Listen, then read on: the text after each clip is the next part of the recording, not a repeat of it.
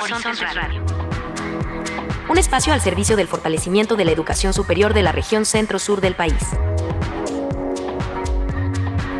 Presenta rector de la Universidad Autónoma de Tlaxcala libros sobre la revitalización de su modelo educativo. La Universidad Hipócrates abre las puertas a la investigación y al aprendizaje en un entorno internacional con el programa Delfín. Coordinadora del equipo operativo Nodes Tulancingo nos explica en qué consiste esta alianza. Se propone colaboración académica entre la Universidad Autónoma Chapingo y la Escuela Superior Agrícola en África Occidental. Desde la Universidad Tecnológica de Puebla nos hablan sobre su nueva oferta educativa en las carreras de electromovilidad. Les presentamos un reportaje sobre el fenómeno social de los corridos tumbados, realizado por nuestros compañeros de la Universidad Autónoma del Estado de México. Asociación Nacional de Universidades e Instituciones de Educación Superior. Consejo Regional Centro Sur. Horizonte Radio. La voz de la educación superior en nuestra región. Comenzamos.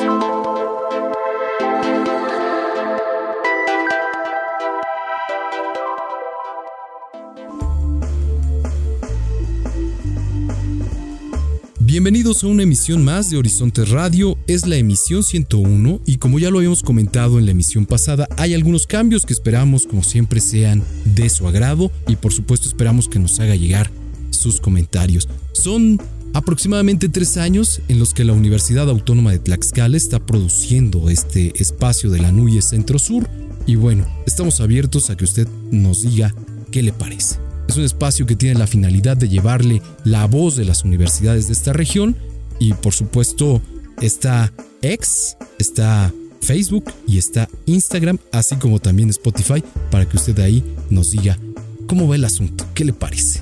Bien, pues vamos a comenzar con la información, pero antes quiero saludar con mucho gusto a mi compañera Araceli Pérez. ¿Cómo estás, Araceli? Víctor, ¿qué tal? Una vez más es un gusto encontrarnos en este espacio dedicado a la difusión del quehacer educativo que realizan las CIES en esta región centro-sur de la Núñez y que llega a ustedes a través de las diferentes estaciones de radio de las instituciones pertenecientes a este organismo. Iniciamos un espacio al servicio del fortalecimiento de la educación superior de la región centro-sur del país. Horizonte Radio.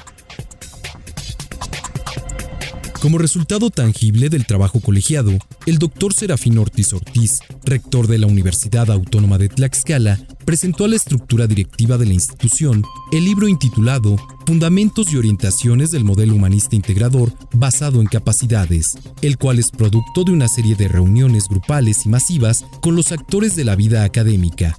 Este libro es un documento con muchas particularidades que tiene destinatarios, es decir, los docentes de esta casa de estudios, así como la estructura de gobierno que han sumado su talento en este proceso de revitalización del MIC.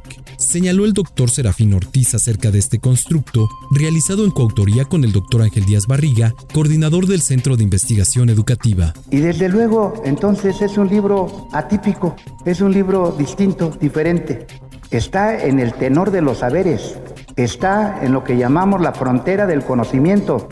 Ahí está posicionado el texto de pedagogía de la Universidad Autónoma de Tlaxcala. Este breve libro condensa una información con esas características que he señalado que nos va a servir como guía en nuestro trabajo.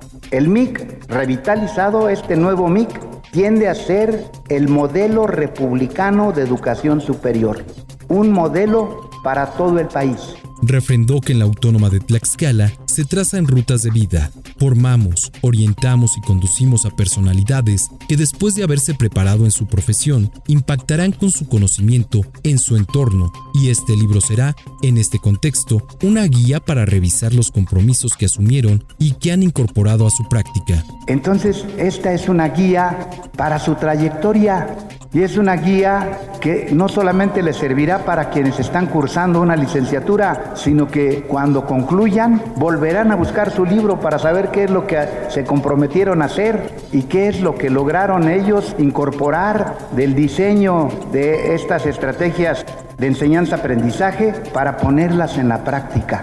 Entonces es un libro con estas características Tiene otra cualidad, otra característica más bien el libro que estamos hoy entregando. Implica el concurso, la decisión, la colaboración, la participación intelectual de al menos todos los que estamos en esta mesa. De alguna u otra forma hemos incorporado elementos al modelo, lo hemos puesto en práctica, pero además lo hemos hecho en las divisiones, en las facultades, en las coordinaciones. Nunca, nunca, como ahora, se ha vivido en la Autónoma de Tlaxcala un proceso de socialización de un pensamiento la construcción del mismo, su configuración, su caracterización, su discusión, su diálogo y su consenso.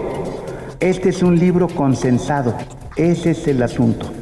En tanto, la doctora Margarita Martínez Gómez, secretaria académica, expuso que esta obra es el resultado de un proceso y de paneles que se realizaron desde el año pasado, con la participación de la comunidad universitaria en la que se tuvo una gran interacción y reflexión para lograr la concreción de este texto. Evidentemente, esto no es producto nada más de una sentada, ¿verdad? Y de vamos a escribir, si no ha sido producto de una gran interacción, de una gran discusión, de una gran reflexión que ha ido coordinando, llevando, dirigiendo el doctor Serafín Ortiz Ortiz con todos y todas nosotros. Claramente los conceptos que ustedes verán vienen de una historia y que ahora están transformadas, actualizadas y con una gran vocación en lo que es la actividad académica, la actividad de reflexión sobre el papel que tienen las universidades, pero en particular el papel que tiene la Universidad Autónoma de Tlaxcala con la sociedad.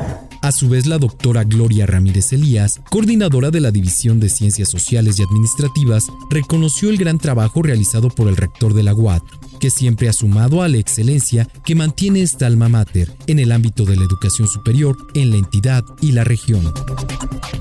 Horizontes Radio, programa que te informa sobre la educación superior en la región centro-sur de la Anúñez.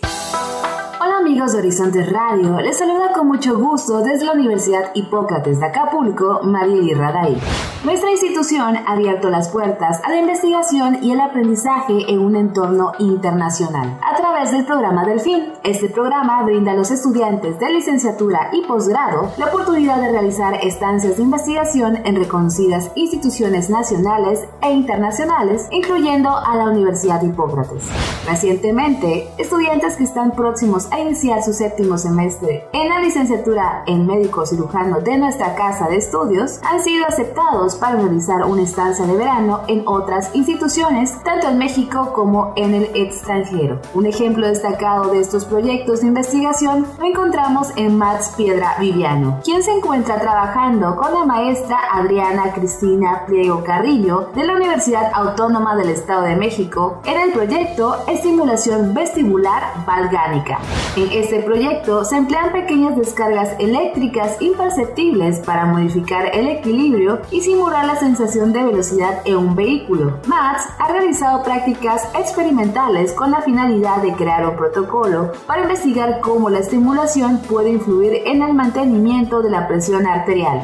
A su vez, Sharon Guadalupe Bello Rosas y Lisette Guadalupe Moreno Bello colaboran con la maestra Saraí Julia Puello Sepúlveda de la Escuela Colombiana de Rehabilitación en Bogotá. Su proyecto se enfoca en la terapia asistida con animales, que tiene como finalidad mejorar el funcionamiento físico, social y emocional de las personas a través de la incorporación de animales en sus vidas.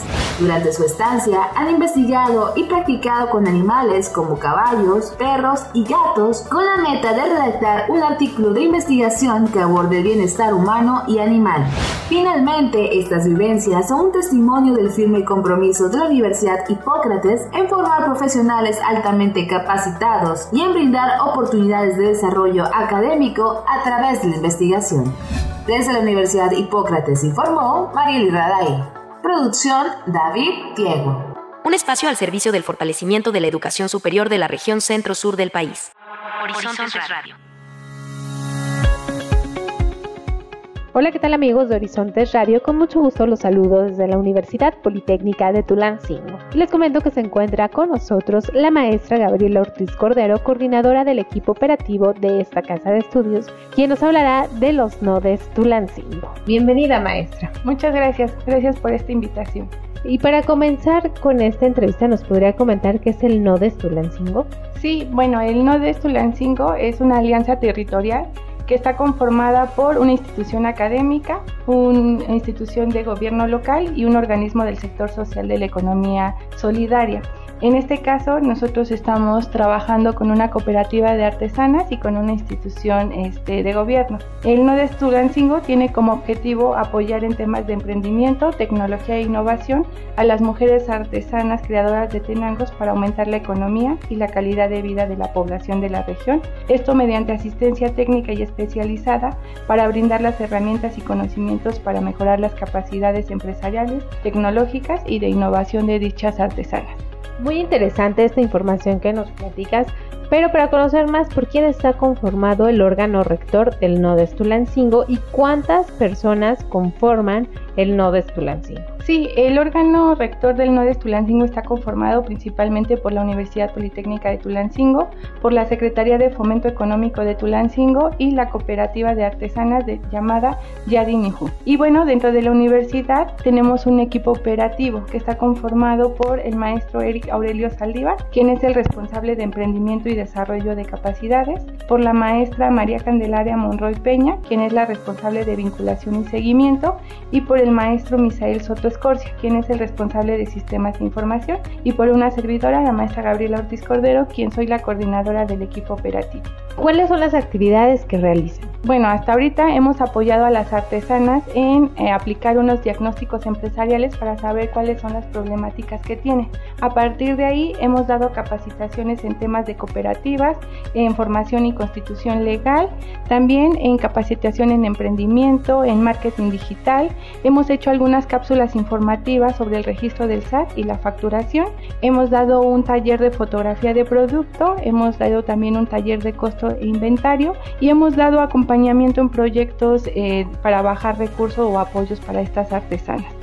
Perfecto. Actualmente en el estado de Hidalgo, ¿cuántos nodes tenemos? Actualmente están tres nodes, el nodes Hidalgo, el nodes Economías Transformadoras para Comunidades Unidas y nosotros, el nodes Tulancingo. Muchas felicidades por impulsar este tipo de actividades que coadyuvan a la región. Maestra, y por ejemplo, si alguien de los radioescuchas que están precisamente oyendo esta entrevista estén interesados en contactarla para tener algún apoyo, ¿en dónde la pueden eh, contactar? Eh, sí, eh, dejo mi correo electrónico gabriela.ortiz.upt.edu.mx.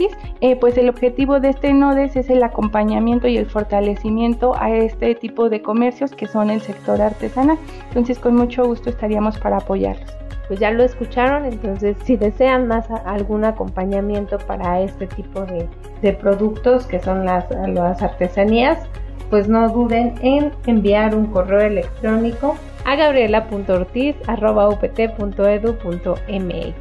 ¿Algo más para terminar con esta entrevista? Eh, pues nada, agradecerles el espacio para poder platicar sobre este proyecto de NODES y bueno, decirles que es una iniciativa del Instituto de Economía Social y Solidaria que es a nivel federal. Agradecemos a la maestra Gabriela Ortiz Cordero, coordinadora del equipo operativo de la Universidad Politécnica de Tulancingo, quien nos habló sobre este tema tan interesante, Nodes Tulancingo. Para Horizontes Radio informó Paola Rosas. Horizontes Radio, programa que te informa sobre la educación superior en la región centro-sur de la Anúñez.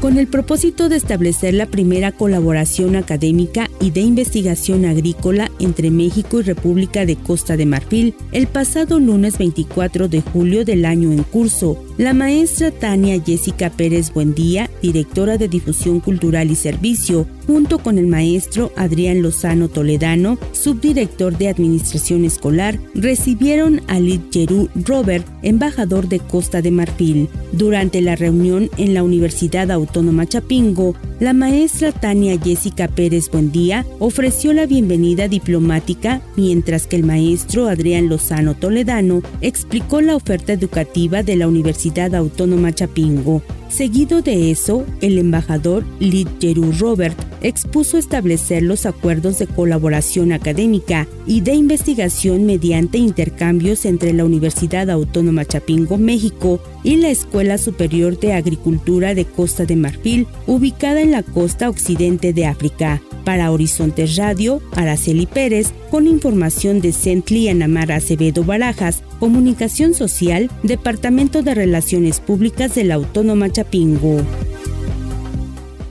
Un espacio al servicio del fortalecimiento de la educación superior de la región centro-sur del país. Horizonte Radio. En esta emisión hablaremos de la nueva oferta educativa que ofrece la Universidad Tecnológica de Puebla en las carreras de electromovilidad, convirtiéndose en pionera a nivel nacional de esta materia. Después de un gran esfuerzo por parte de la UTP para atender criterios de equidad, calidad, pertinencia, relevancia, competitividad y empleabilidad, se abren ocho nuevos programas educativos, los cuales fueron aprobados durante la 18 sesión ordinaria 2023 COEPES Puebla. Dichos programas educativos son Técnico Superior Universitario en Electromovilidad, Técnico Superior Universitario en Sistemas Automotrices, Área Carrocería y Pintura y Área Electromovilidad, Técnico Superior en Procesos Industriales, Área Moldes y Troqueles, así como la Ingeniería en Electromovilidad. Tres de ellas tienen la modalidad dual UTP Serán, es decir, las clases son impartidas en el Centro de Especialización de Recursos Humanos de Alto Nivel en el sector automotriz, con la calidad y filosofía institucional de la Universidad Tecnológica de Puebla. La incorporación de estos programas educativos va acorde a las necesidades de las empresas con miras a mejorar sus estándares de producción en torno a la sustentabilidad, transitando al uso de energías limpias, como es el caso de la electromovilidad, la cual ya es una realidad con un gran potencial en el futuro cercano. Nuestra casa de estudios identifica y ofrece la oportunidad de formar técnicos e ingenieros especializados en el sector automotriz. Además de las nuevas carreras, también se abren tres posgrados, en Ingeniería Ambiental y Sustentabilidad, en Analítica de Datos y en Gestión del Mantenimiento 4.0. Es importante mencionar que, al igual que las demás carreras, estos programas educativos son pertinentes, es decir, de acuerdo a un estudio de factibilidad de la institución, al menos en Puebla hay 9.619 empresas que podrían verse beneficiadas en conseguir personal especializado mediante los distintos programas que ofrece la UTP y que actualmente buscan dichos perfiles y que seguramente crecerá en los próximos años. Las que se han denominado carreras del futuro estarán disponibles en el proceso de admisión de la Universidad Tecnológica de Puebla, que se abrió el 5 de julio y estará habilitado hasta el 4 de agosto del presente año. Si te causa interés o conoces a alguien que le pueda interesar esta información, pueden consultar todos los detalles en www.utpuebla.edu.mx o escribirnos en promoción.utpuebla.edu.mx. El examen es en línea el 11 de agosto. Sea un castor UTP. Con esto, nos despedimos. Síguenos en nuestras redes sociales, Instagram, Facebook, YouTube y Twitter. Y visita nuestra página web www.utpuebla.edu.mx. Nos escuchamos en la próxima edición. Horizontes Radio, programa que te informa sobre la educación superior en la región centro-sur de la Anúñez. Narco, drogas y opulencia. Probablemente son las primeras palabras que llegan a la mente cuando alguien evoca el famoso género corridos tumbados, especialmente desde abril de 2023, cuando su popularidad alcanzó más de 6 millones de escuchas alrededor del mundo en la plataforma de streaming Spotify, gracias al intérprete Hassan Laija, mejor conocido como Peso Pluma, y la agrupación Eslabón Armado con la canción Ella Baila Sola. Hoy en día es casi inevitable ser ajeno a este fenómeno musical y también cultural, que ha causado controversia y polémica por presuntamente promover la narcocultura y enaltecer a los capos del narcotráfico. En un país donde las cifras de homicidios han crecido desde 2006, es comprensible el rechazo de algunos sectores de la población al escuchar letras como en la canción Siempre pendientes del cantante Peso Pluma. La música mexicana se caracteriza por la influencia de los sonidos de las regiones donde se origina y en otras ocasiones por las condiciones sociales que imperan en el momento de realizarse. En esta nueva ola de corridos, las historias que se cuentan a través de las canciones son tan solo un reflejo de cómo el narcotráfico se ha instalado en la vida y en el imaginario social de parte de la población mexicana. Así lo señala el sociólogo del Colegio de la Frontera Norte, José Manuel Valenzuela Arce, quien se especializa en culturas populares y urbanas en la narcocultura al final de cuentas, que es la incorporación de códigos de narcotráfico como referentes centrales en la conformación de sentido y significado de vida y de muerte de millones de jóvenes en América Latina. Eso está vinculado con la figura de los tonas, como les llamo a estos jóvenes que dicen todo o nada, más vale una hora de rey que una vida de güey, me la juego. A lo largo de la historia, los corridos han servido como un medio de expresión que se alimenta de la memoria colectiva, Así lo refiere el académico y especialista en estudios históricos de la Universidad Autónoma del Estado de México, Alberto Lira Hernández. Es un fenómeno muy complejo que aborda diferentes temáticas de aspectos de carácter convencional de la vida cotidiana de las personas, pero también empieza a tomar a finales, en el último eh, cuarto del siglo XIX, una serie de referentes vinculados con aspectos de carácter social y de las desigualdades de los procesos sociales y económicos que se desarrollan en México y de las consecuencias derivadas de este desarrollo y de ese progreso, empieza a tomar algunos temas vinculados con aspectos incluso que podríamos denominar como político-ideológicos y también, digamos, ya entrada a la década de los 70, 80, se empieza a registrar también temas vinculados con el contrabando y posteriormente ya con el narcotráfico. Si bien no se tiene registro de un origen exacto de este género, de acuerdo con el académico de la UAMX, el auge del corrido se dio durante el siglo XIX, en aquella época, las canciones que hablaban sobre el movimiento independentista eran comunes. Sin embargo, durante el periodo revolucionario, los corridos tuvieron mayor notoriedad debido a que, a través de estas composiciones, se hacía referencia a eventos históricos o personajes, así como a los problemas agrarios o de otra índole social, como lo señala el musicólogo poblano Vicente Teodulo Mendoza Gutiérrez en su texto El corrido mexicano del año 1974.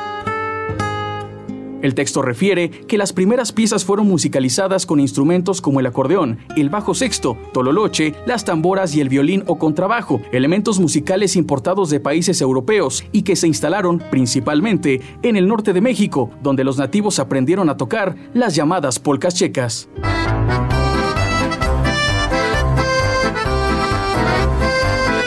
Con el paso de los años, esta primera conformación organológica se modificó.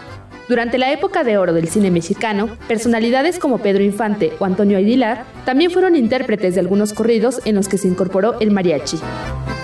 Para la década de los 70, agrupaciones como los Tigres del Norte presentaron una nueva conformación musical y literaria de los corridos, donde la batería, el contrabajo o bajo eléctrico y particularmente el requinto, así como la voz, se volvieron las características esenciales de esta expresión musical, mientras que las letras ya hacían alarde a hechos delictivos. Ya finalizando los años 80, las líricas de las canciones recurrieron cada vez más a exponer actividades vinculadas al narcotráfico, así como a la vida y las riquezas de sus líderes. Como apunta el músico, José Francisco Serrano, quien es egresado de la Escuela de Bellas Artes de Toluca. Bueno, años siguientes viene este Chalino Sánchez. Aquí ya empieza a hacerle con todo a canciones a narcotráfico, ¿no? Él es como el emblema de ese tipo de canciones, escribiendo todas las anécdotas del narcotraficante. En 2006, en México, el gobierno federal puso en marcha una guerra contra el narcotráfico para combatir a los principales cárteles que habían ocasionado miles de ejecuciones en todo el territorio nacional. Fue en este contexto cuando el término narcocorrido se consolidó como un género dentro del ámbito musical. Esta variante se centraba principalmente en relatar la vida, los lujos y los excesos de los capos del narco, quienes utilizaron la música como una vía para exaltar la violencia y el control que ejercían en diversos territorios. Así lo señala el artículo Aproximación a la narcocultura como referente de la construcción identitaria de jóvenes en México de la investigadora especializada en juventudes Graciela Vaca Zapata. Es entonces que a finales de 2019, con un entorno social influenciado por esta guerra, pero también por un ambiente más urbanizado y globalizado, los corridos tumbados tuvieron su boom. En este caso, el actor principal es el joven, ¿no? Que le ha tocado, pues precisamente a partir de esta expansión y este acceso a los medios de comunicación, narrar su propia realidad, ¿no? Que es ahí donde muchos estudios de juventud se posicionan en darle la voz ahora al joven, o sea, cómo las juventudes desde sus vidas cotidianas, sus intereses, sus problemáticas, pues ven también un tema con el que, pues bueno, varias generaciones han crecido, ¿no? Que es el tema, pues, de la violencia en México, ¿no? No obstante, este género musical ha ocasionado controversia al ser criticado por los sectores de la sociedad más conservadores, principalmente por aludir a temas como la violencia o las drogas. Uno de los casos más representativos de esta polémica fue cuando el Sindicato Nacional de Trabajadores de la Educación de Nayarit buscaba prohibir estas canciones en eventos escolares, al considerar que no aportaban al proceso formativo de niñas y niños.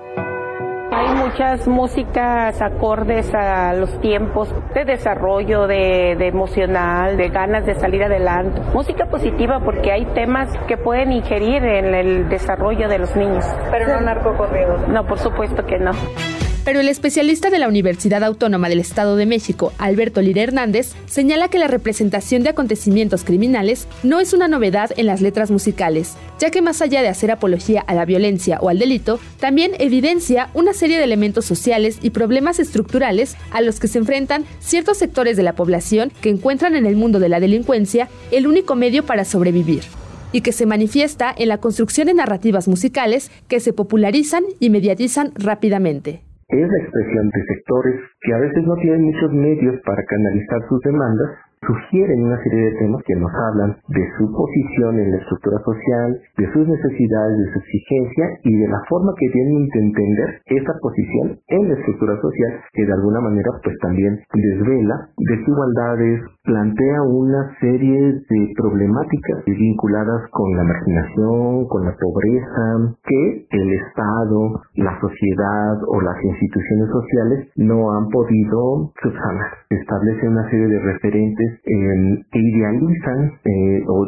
digamos o romantizan al personaje narcotraficante, ¿no? Lo convierten en una suerte como de aspiración, ¿no? Incluso en términos sociales, pero por otro lado también nos cuentan pues estos aspectos de la estructura social en los que pareciera, ¿no? Que el único medio posible para el ascenso en términos de estrato social para ciertos sectores pues son los medios ilícitos, ¿no? Y entre uno de ellos el narcotráfico. Está pasando. La canción ¿Qué está pasando? del grupo Fuerza Régida, otro de los referentes de los corridos tumbados, revela justamente las condiciones adversas a través de contar la experiencia desde la perspectiva de una persona inmersa en el narcotráfico y sus consecuencias. La esperanza de una vida más próspera y con ello poder cambiar las desfavorables condiciones socioeconómicas en las que algunos sectores se encuentran han obligado a cientos de jóvenes a optar, en muchas ocasiones, por la ilegalidad.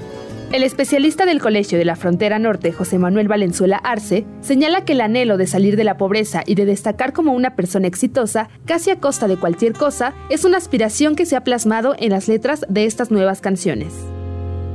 Lo que tenemos es una situación donde efectivamente seis de cada diez empleos que se generan son en la informalidad, que colinda con la paralegalidad, donde trabajar no saca a la gente de la pobreza. Entonces, eh, lo que va generándose es una condición no de dinero fácil, es dinero rápido. Se genera y se instala un discurso de consumista donde nos dice que el éxito está en tener. Una de las características de los corridos tumbados que los ha hecho diferenciarse de sus precursores es la función de la música regional mexicana con géneros urbanos como el reggaetón, el trap o el hip hop. Natanael Cano, considerado uno de los intérpretes más representativos de este género, lo ha señalado en diversas entrevistas. Un espacio al servicio del fortalecimiento de la educación superior de la región centro-sur del país. Horizontes Radio. Es así como concluimos una emisión más de Horizonte Radio. Agradecemos a las instituciones el envío de sus colaboraciones y les recordamos que pueden encontrarnos en las redes sociales. Búsquenos en Instagram, Facebook y X. Sus comentarios y sugerencias las recibimos en el correo electrónico centrosur-anuyes.uatx.mx. Estuvieron con ustedes Araceli Pérez y Víctor Guarneros. Como cada semana, muchas gracias por su atención. Nos estamos saludando la próxima semana en un espacio más de Horizonte Radio. Hasta entonces. Esta producción semanal del quehacer educativo, cultural y docente de la región centro-sur de Anuyes llegó a ti gracias a la colaboración de las instituciones asociadas. Sintonízanos la próxima semana por esta frecuencia y búscanos en Spotify como Horizontes Radio. La voz de la educación superior en nuestra región.